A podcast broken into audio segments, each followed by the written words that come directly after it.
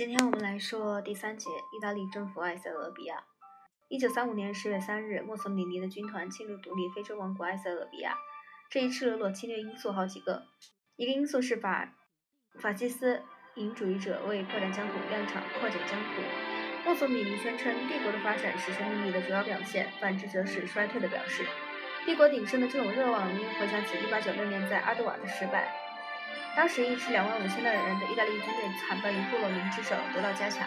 但萧条的影响也留下了自己的印记。意大利的失业人数从一九二六年的十一万人上升到一九三一年的七十三万人，进而上升到一九三三年的一百多万人，从而导致了这样一种通常的理论解释：断定殖民地扩张是减轻国内经济压力所必须的。意大利人对这一点特别热心，因为英国和法国以后的非洲所有上等领地，留给意大利的人的只是利比亚、厄里特亚和索马里亚的多沙的荒地。一位意大利工程师表达这种扩张的决心，抱怨说他在厄特厄里特利亚我找不到黄金，在阿比西尼亚他又说却还有铂白金，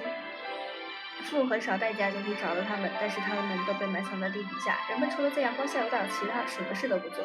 当你真正观察到这一点时，你还认为一个民族可以出十座懒惰而对无数的财富实行禁运，其他民族便却必须在贫瘠的土地上与各种自然力作斗争那件是不道德的。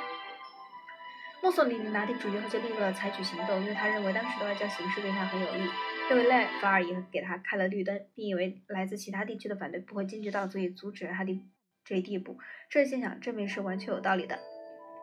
我们会在下一节讲意大利人发动侵略的借口等等一些之类其他的事情。我们下次说。